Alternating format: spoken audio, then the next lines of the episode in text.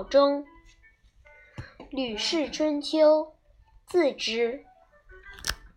范氏之亡也，百姓有得终者，欲复而走，则终大不可复，以垂毁之。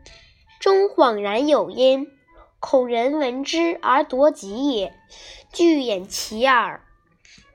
译文：范氏逃亡的时候，有个人趁机偷了一口钟，想背着它逃跑，但是钟太大了，不好背，他就打算用锤子锤子砸碎再背。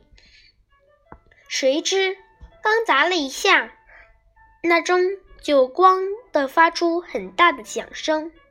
他生怕别人听到钟声来把钟夺走，就急忙把自己的两只耳朵紧紧捂住。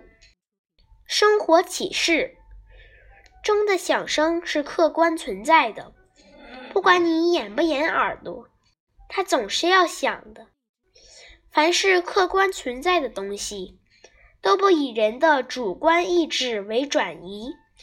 有的人对自己不喜欢的客观事物采取不承认的态度，以为这样做客观事物就不存在了，这和掩耳盗铃一样，都是不正确的。